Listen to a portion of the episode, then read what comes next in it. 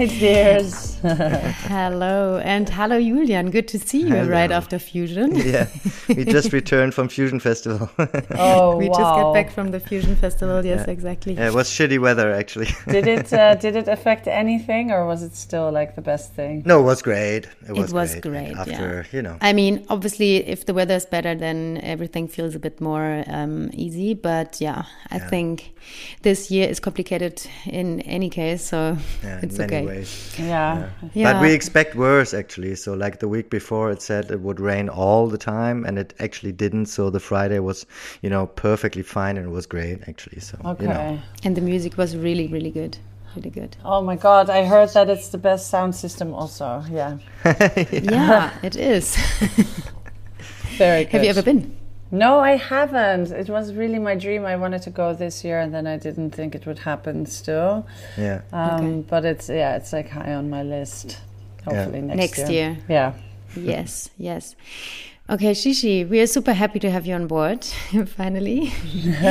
For those who don't know you, um, you're the founder of the Gardens of Babylon. Uh, that's a festival and event series that combines several parts like electronic music, art, and spirituality. You're also involved in other projects like the uh, Wild as a Moon, the Altitude Artist Agency, and the Monastery Festival. And you've also invol- influenced and worked with hundreds of artists, I think more than 300, right? It's, it's a lot Yes, it's from a all over the world. that sounds really, really, uh, yeah, impressive. Um, can you tell us a bit more about your work and how would you describe to others what you do? Yeah, it's uh, well, well, you put it, um, you put it correctly. Obviously, um, uh, yeah. So I, I it, it started with the Gardens of Babylon. So I organize uh, this event series around the world. Um, the biggest thing is indeed to like connect the spirituality with the music element, um, and in this sense, to create like a more conscious way of connecting the people, the crowd, and uh, and and to create events, you know, or to take a position in the music industry with a little bit more, yeah, consciousness. That's basically the goal. How did you get to that idea? Um, well, I came. I mean, I I, I come from uh, atheist parents, you know, and uh, I come from a very from a from a small village, uh, a little um, um, like 40 minutes away from Amsterdam, and I mean, I, I was never really in touch with yoga or spirituality or meditation, vipassana, and things like that, and then. Um, I studied law and just went, just continued my life in in this similar role. You know, the just like how I don't know, just continuing with like focusing on making money, being a lawyer, buying a car, and things like that. And then um, right before, you know, I, it it just started to shift. I started to get like a yearning for more depth, and more understanding of what was happening around me and inside, and like um, that from experiences like Burning Man to the people that entered my life, um, more and more spirituality started to take over. And I, I must admit, I have, for example, also the Oms, uh, the Om sign um, on my middle finger. So it's always everything is in balance. You know, the yin and the yang is very important. I mean, I'm not uh, oozed with spirituality, but I definitely have. Um, have a thing for the universe and all the magic that is happening around us. Yeah, that's wonderful. And how did the interest in electronic music and events start for you? yeah, that's also an interesting thing, you know, that also came quite late. Um, uh, I think, I mean, like uh, growing up in Holland, you definitely always had the influence of festivals and things. Um, when I was growing up, you know, we would go to awakenings more like uh, more like hard techno kind of festivals. But I think the the biggest shift happened um, also with like going to Burning Man, like opening your mind and your heart to a certain kind of sound, a more sensual, you know, like way of house music for me at least. And um, yeah, I think I think that's that that's definitely where it all started. And then I I came more from a hip hop background, you know, and um, so in the beginning I really had to you know, you know when when I started to doing the the events, which is now almost five years ago. I, I knew a couple of names that were popular either at Burning Man or around the events, you know, that we all knew. And then obviously over the years, you know, you start to open up to this extreme well as you said like i work right now with more than 300 musicians. So you have like this vast group of people that have talent outside of all the all the things that we already know you know? Yeah. but uh, you said five years. I mean that's not so long ago. Um, and so it obviously developed like quite quick.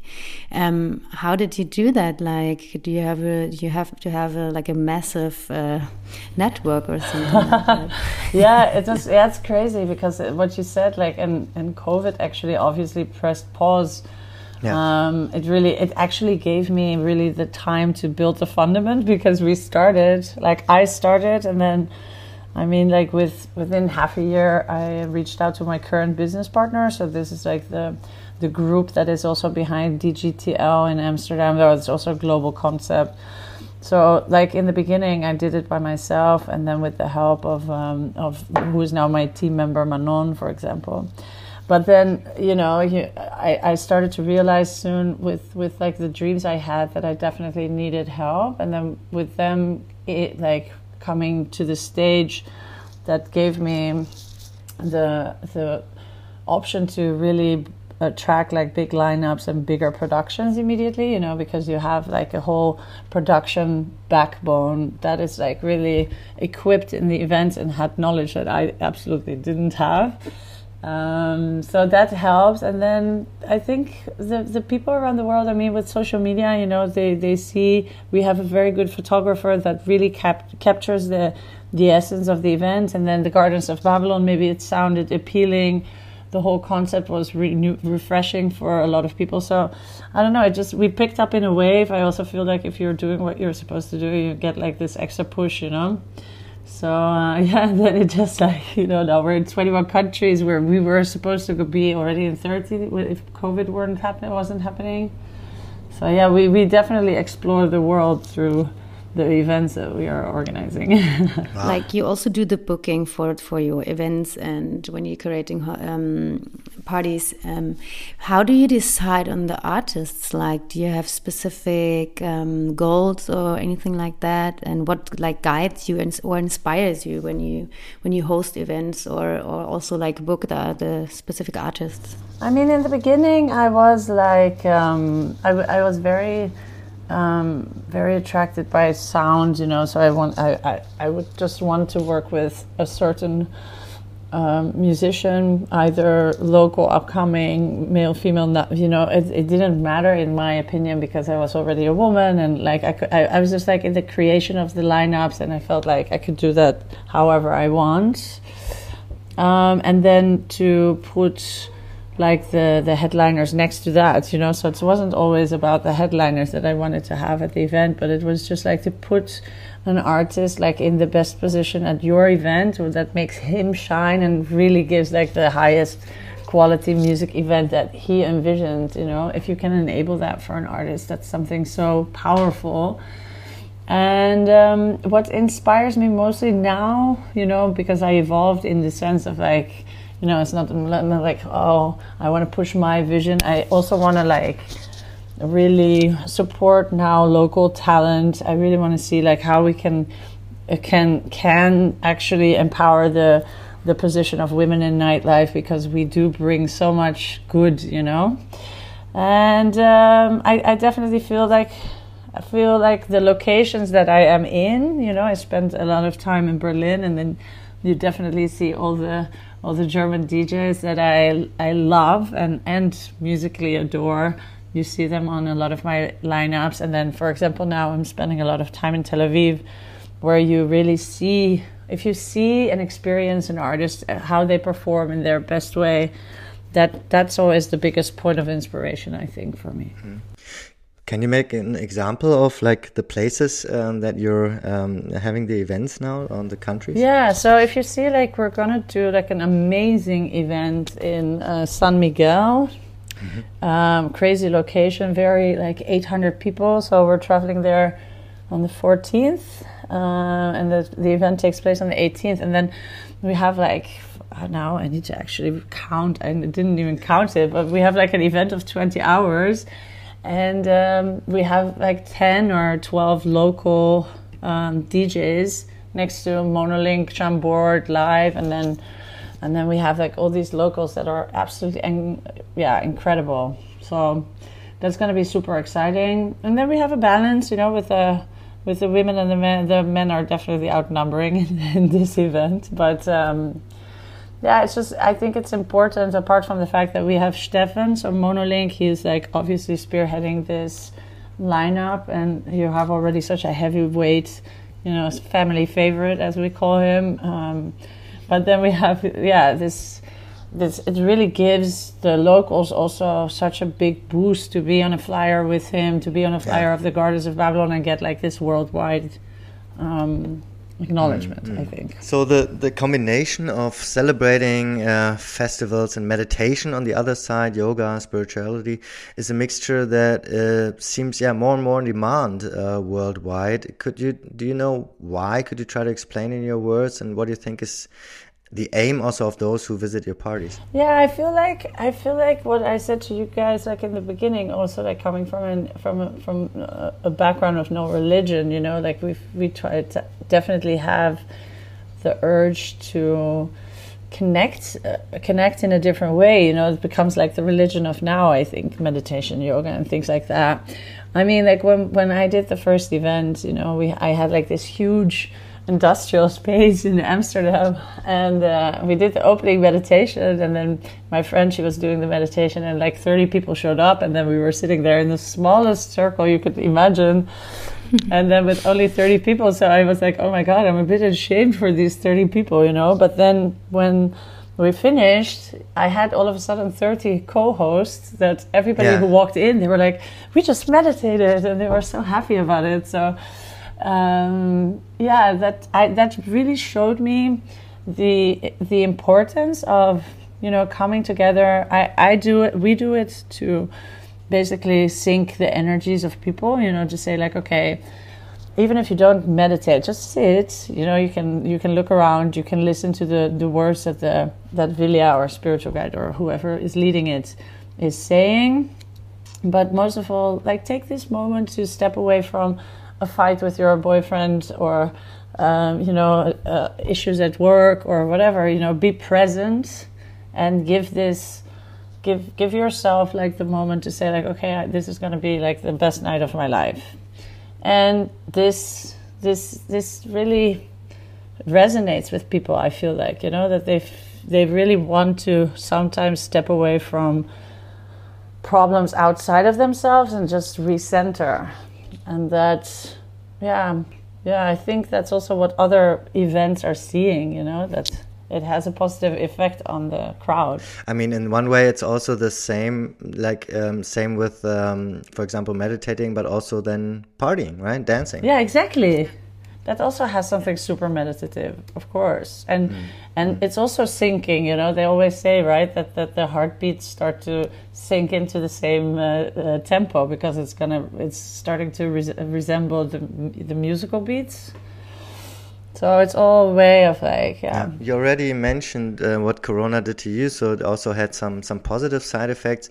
What do you think? Like, how did how do you recognize um, uh, like the effects of Corona on the I don't know uh, international electronic music scene? Like, what what yeah. what what what did it do?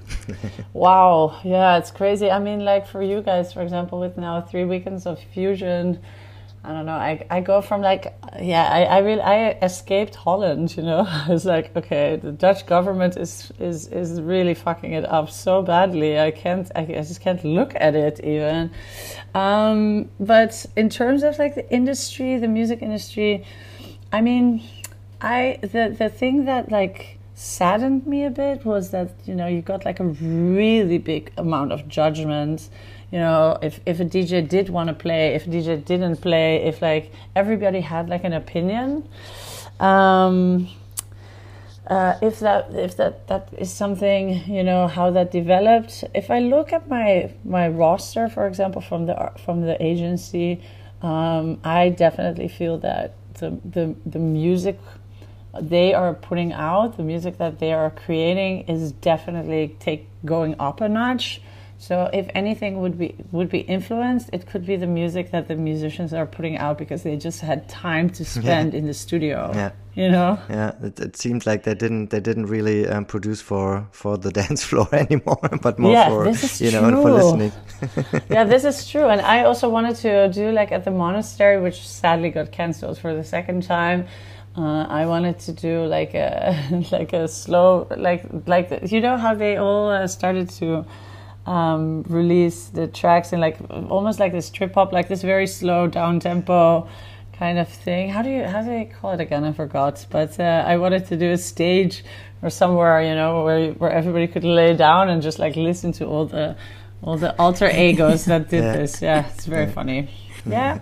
yeah, it's almost like back to trip hop or something. yeah, it's exactly that. Yeah. No, yeah, I, yeah. I, it's very funny. And so, what do you like think about that? Did you hear about the vaccination parties in Berlin? Um, they um, people could dance at at uh, and party as long as they you know become vaccinated, and um, so and also it was really open, so anyone could come. You know, so it was um, especially aimed at younger people and also expats. Um, is that something that also happens in, in, in Israel?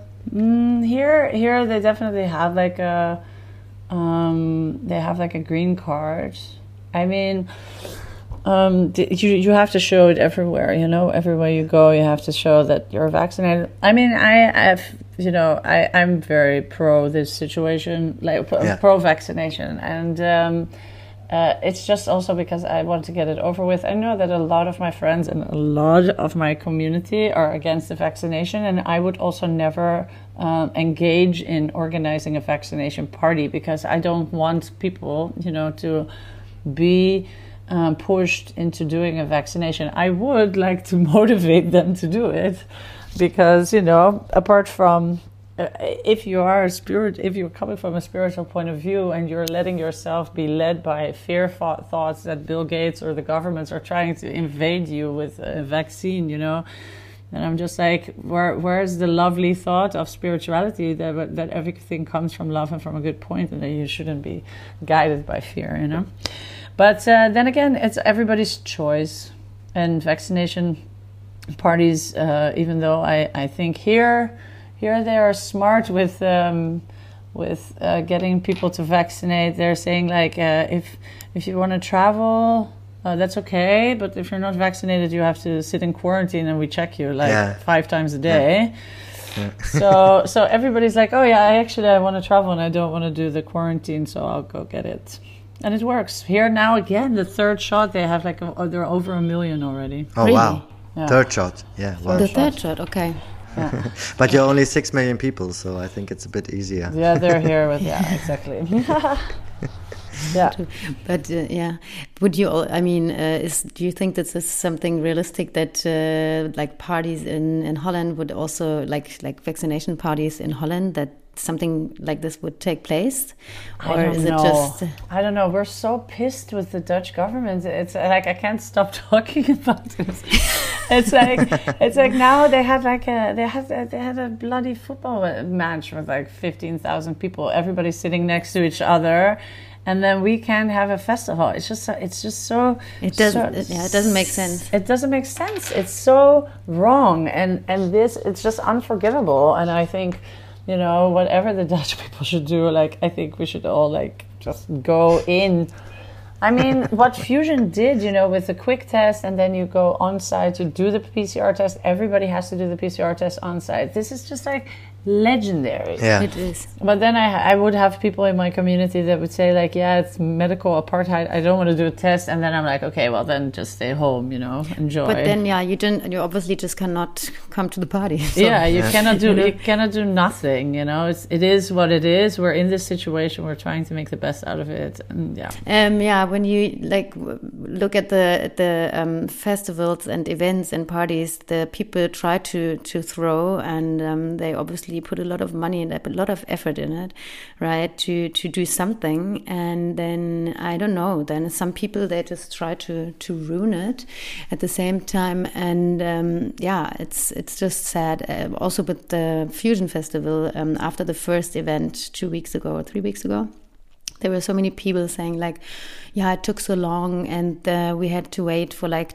eight hours or nine hours. And yes that's true that it takes a long time but at the same time you obviously have to be safe when you go in and it takes long to do the pcr test. And i mean you, we paid like a hundred euro for the pcr test and the festival ticket for one weekend. That's literally wow. nothing Oh my Yeah, god! and you that's- don't have to that's wear a mask inside. No, we didn't yeah. have to wear a mask. We didn't have to take the distance, and yeah, it was Perfect. it, it was beautiful. And also, it felt like just amazing to to see people uh, around you um, hugging and uh, just smiling. Right? I mean, I haven't seen this in a very long time at a party. Yeah, and even even the staff, right? So like all the staff also had to do the test, and and so even even at the bar, you know, you so for like three days you could really forget about it, right? So there was, um, you know, Yeah. It's amazing. That's amazing. Yeah. And if people can complain about this, and I just wish them a lot of good luck and a lot of happy days because then you're just not being,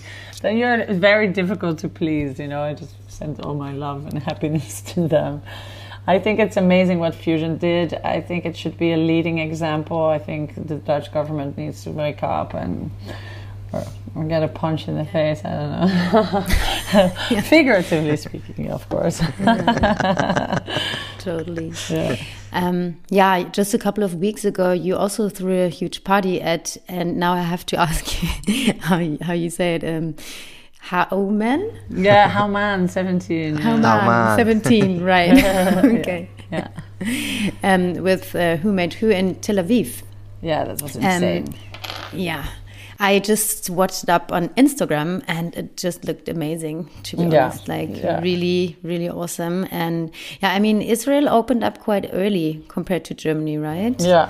Um, I think, Julian, you know when they opened up? Like three I months ago or something? I, I, I think it was like around February, March or something like this. I don't remember. But they got like, they got the vaccinations process. They got uh, the hands on the vaccinations earliest, you know, so they went in this test. I think they were like the biggest test case. Uh, Yeah, in terms of vaccination for the world, yeah. So this is basically the future. Then they, the vaccine, which they thought was going to be like strong for like 11 months, turns out to be not strong enough to the Delta variant after five months. So that's why they're doing now the third. So when we had this event, people were actually already getting COVID like by the by the bushes, you know, like so many people, and they were vaccinated as well. But the thing is, when they get it, they get like a fever for one day, and then you know they lose their taste for a couple of days, and then it, it you see them recover really quickly. So I still highly recommend doing it. Um, the thing is like uh, what then happened, you know, so then Israel was like, okay, we need to get them in this boost shot, what they call it, the third one. Uh, we need to get this done quickly, and then they're they're trying to do everything to keep um, keep the country inside as open as possible. So restaurants, everything is open. You just need to show the vaccine card if you're going inside. They can do events for 400 people inside, 750 people outside, I believe. So it's still like it's still moving around, but um, there's definitely like I think they hit like 10,000 people with COVID yesterday, so it's a lot. Okay, yeah, it's a lot. Yeah. Yeah, so it's like literally because it just wore off. So let's see where they're they're now like uh, yeah, everybody all my friends now are getting the third shot. I I I, I don't need to because I only got vaccinated 2 months ago. Okay. Um, yeah, let's see. I don't know. It's uh, it's still ha- there's still things happening. That's for sure. Fingers crossed, yeah. Fingers crossed. But uh, can you tell us a bit more about this huge party at Man 17? How did it come to this collaboration with Who Made Who? Uh, yeah, and it was the first time. I mean, I love them. Uh, definitely. Uh, uh, uh, this is such a vibrant act. I mean, we, we just had uh, Thomas and uh, Jeppe, so it was like the, it's like the hybrid version they call it, so not the full live um, which was already extremely good. I must admit, it's, they're so entertaining. You know, the way you, you look away and then one of them is uh, like standing on the monitor on the on the DJ table and stuff. And here, I mean, um, people are really the crowd is really appreciative here. So if you if you have like an artist, you know, they just they just lose their mind.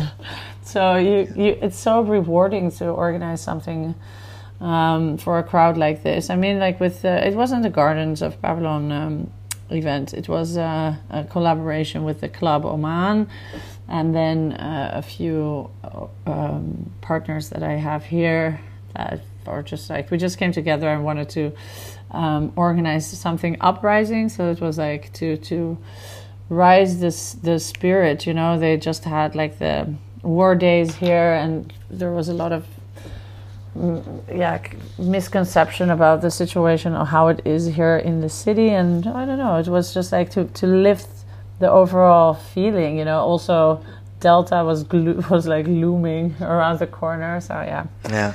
Yeah yeah but it was yeah. uh, it was insane. I can't wait to work with who made who again. But when you i mean when you look back to um, last year August or October or September. Like we went straight into the first lockdown, and uh, like everything was closed down, and music started more and more online like live streaming became like super super famous and an essential part of of yeah the whole industry sort of um, you also organized the free online isolation party and the Temple of Babylon, uh, like that was also live streamed during lockdown, mm -hmm. right? Yeah, yeah, yeah, And what do you think for the future? Like also like win winter or let's say autumn is knocking now.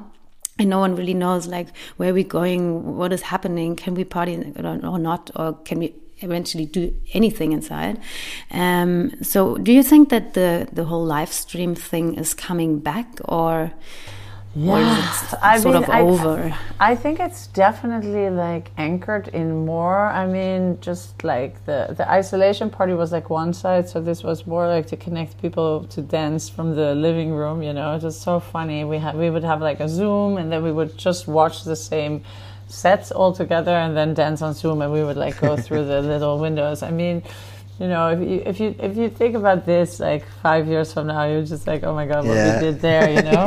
and then we asked everybody yeah. to decorate their living room and really like make it into a club. It was so fun and so god, it yeah. always like charged me up so much. It's like a one-time thing, also, right? So it will probably never happen. Like probably. I, yeah, that's that. I don't think will happen again because you you know this is really something that you do when you're forced to do it. So um, that would only come back if they would lock us up again. And I just don't think, you know, that they can do that. I mean, we're not getting financial support anymore. You know, it's just like at one point, what what do they think? You know, um, so I, I think people will always choose like live presence. The thing is with the Temple of Babylon.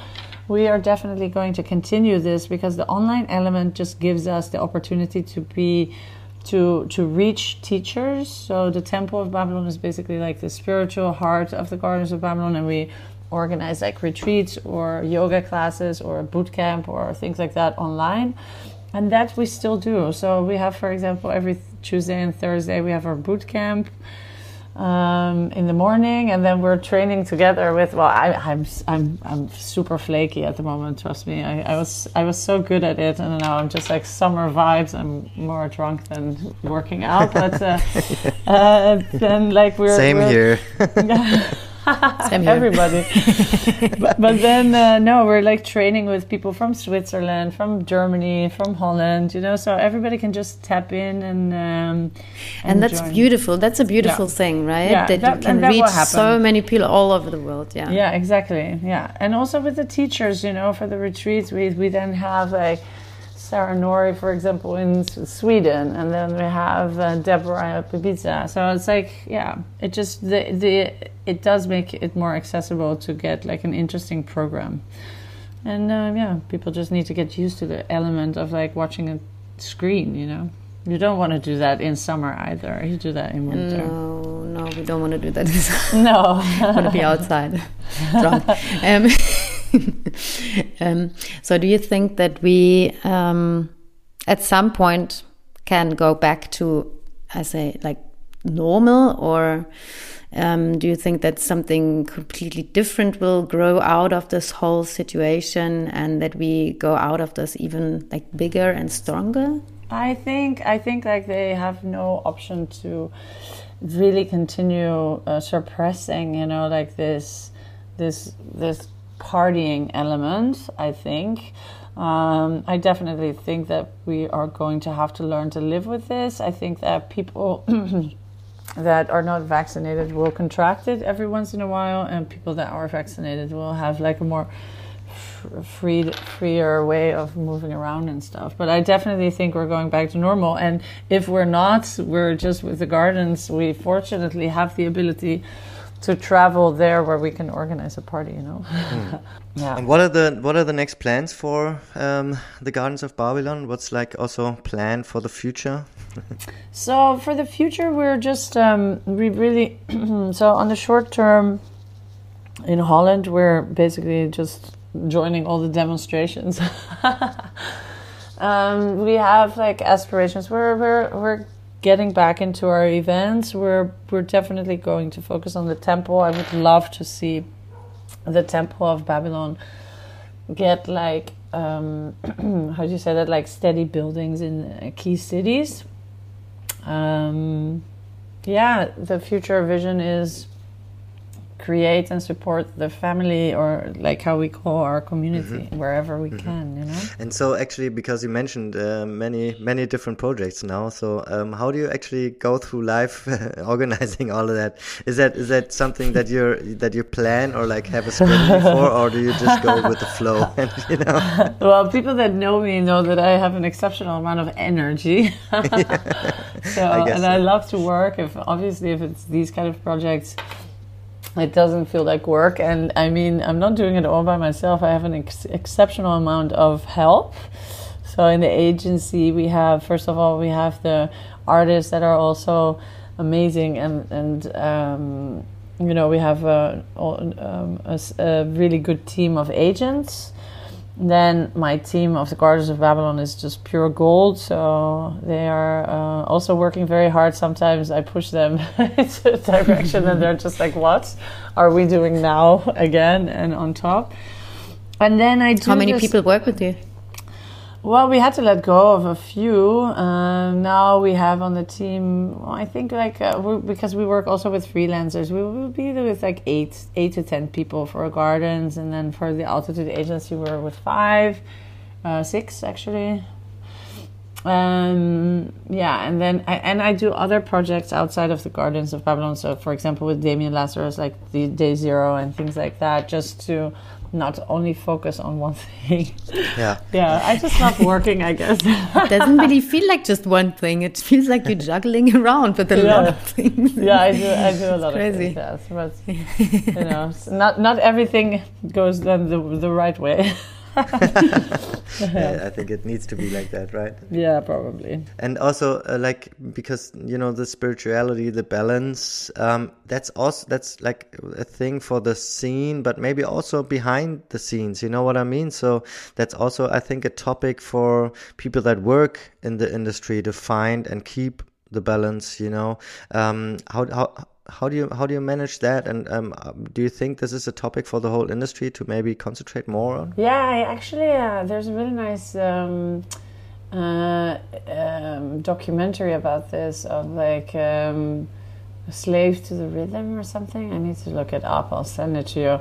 It's it's actually about like how how this life and i also noticed that before covid started you know you're just running and running on full speed and um, you know you don't stop. You're you're constantly in an airplane. And i i mean i go to a location you know i work for a week on this project and we have the event you know your your whole body and mind and then you cut and then you go to the next one you build it up again for a week sometimes for a month so you're constantly like traveling you're dealing with with jet lag time zones like let alone if you see a musician doing this like five times per week you know Yeah. and uh, that life is draining you know also the highs like the the adrenaline rush that you get from an event and then you go back home and then you're there by, by alone for example or you know Or it's in the just hotel um, room alone. Yeah. your hotel room alone. So I think, in any sense of the way, like uh, sobriety to to anchor this, like in in the year, you know, I take really months months off uh, any any way of intoxicating my body and. Um, and and also like yoga and meditation. I mean, like what I said, you know, now it's summer. Um, I'm celebrating more than I do anything else. But uh, for example, any something that is always re- really easy for me to implement, um, more easy even than meditation is, for example, journaling. So I just write what's going on, and there's definitely always um, a need of. Um, yeah, anchoring balance points. Now that's that's why we started the, the temple of Babylon. I mean, I'm the best client of my own concept in that sense. Nice. yeah, that's nice. But is there something what you could like recommend? Uh, what like takes maybe ten minutes f- of you per day, uh, like a little meditation or something? Like for me, for example, it's like really really hard to sit down and meditate because I'm also like all over the place the whole time and like my head is spinning. And um, for me, I, I also feel so much better when I just sit down for like 15 minutes, like close my eyes, and I don't even have to do anything or to listen to something. Um, it's just like concentrating on yeah on the breath and and uh, trying to let go of thoughts. But do you have like a specific exercise It's definitely the journaling, yeah, because it's a it's an active form of meditation. So you just like you write down, okay, this is what I'm feeling, this is what my concern is, this is like what my heart hurts or laughs, or this is what I'm grateful for. You know, you can also just spend ten minutes uh, on on writing down all the things that you're grateful for, and whatever pops up. You know, the sun that you feel in the morning.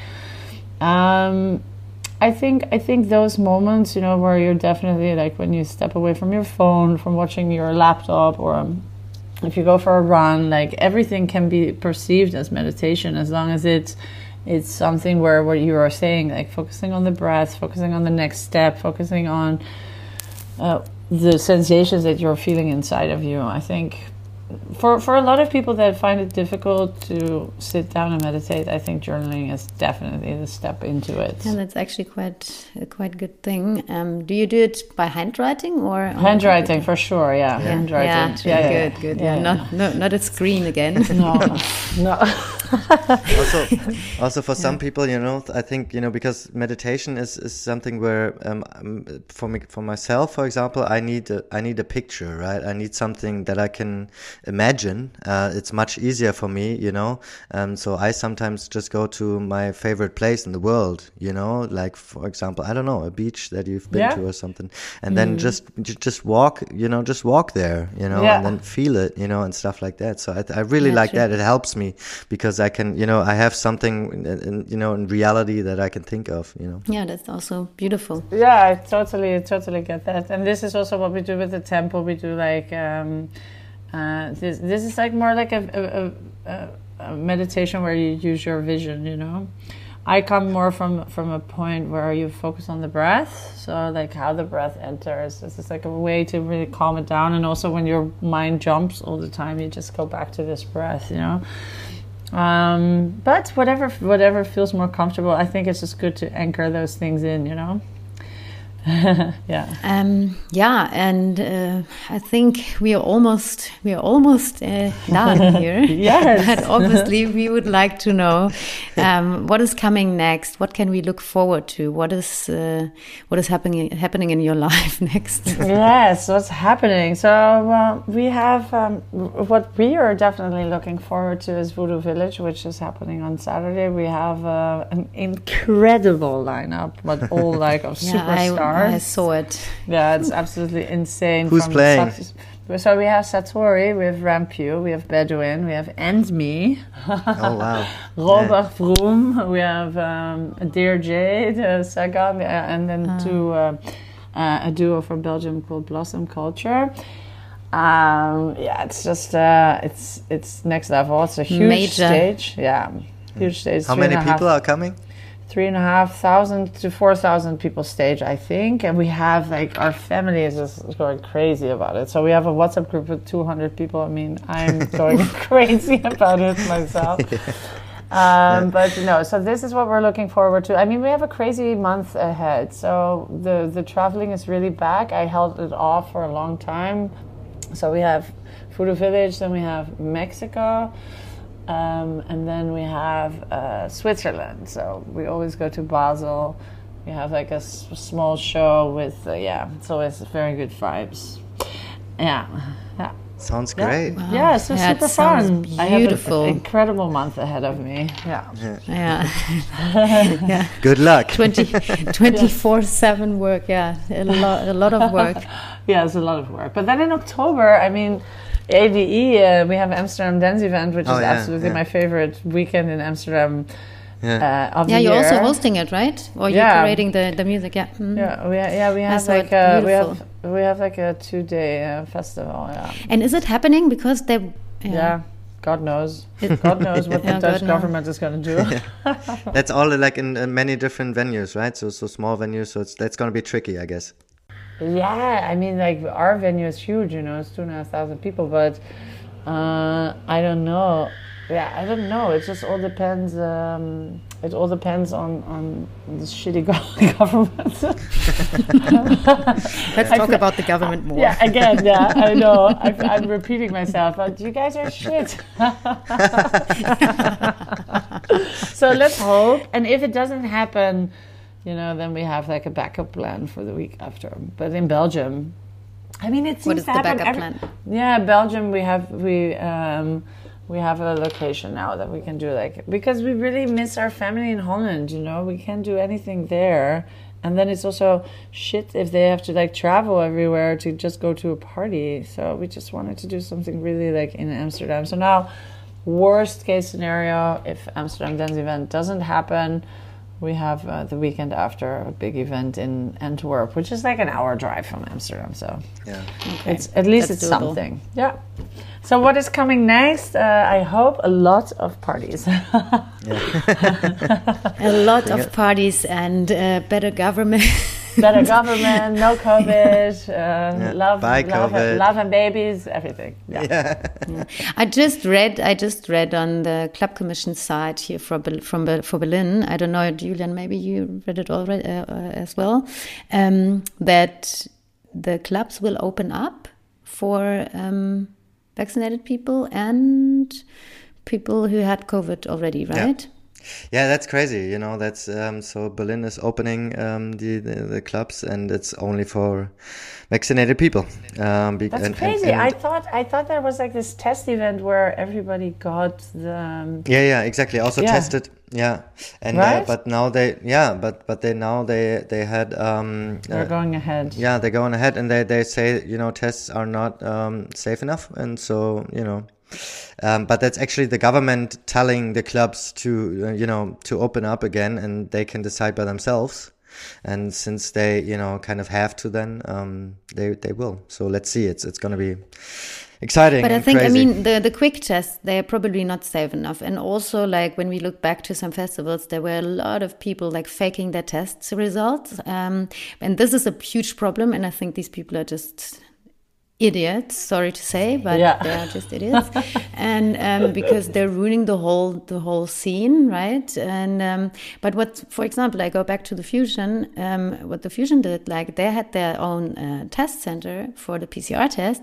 So they definitely made sure that the the test results are, are clear and and right right? And um, i think this is a really really good way to go even though it's probably quite expensive. And I don't think that every club or a festival can afford its own um, test center for PCR tests. Yeah, it's amazing. I mean, if this is if this is where we're going, then so be it. Yeah, well, you know, I mean, I think uh, uh, let's let's have this discussion for a second. But uh, for example, Hamburg just said only you know um, bars and clubs um, will, can open, but only for vaccinated people. You know, and Yeah. so uh, Well, or or recovered, or recovered. Or recovered. or recovered, yeah. yeah. yeah, or recovered, but no no tests and no unvaccinated. Yeah, I mean, it's cheaper to go to Fusion a whole weekend and get Yeah. a PCR test than to get a PCR test in Berlin. It's On crazy. the, on the airport, yeah, yeah. Yeah, so I, I think in that sense they made also great effort, you know, to keep the price low, which I find, yeah, I mean, like Fusion, man, it's, it's Yeah. leading in Yeah. everything. It's just the best. I really think so. Now I just need to go there. let's let's do that. yeah, next year I'm gonna be fu- I'm gonna be there as the first. okay, guys. good. Okay, Shishi, thank you. Yeah, thank you guys for having me. It was super nice to chat with you Thank guys. you. Yes, to have been with super us. nice. Thank you. Thank you. Thank you. Thank you, Shishi.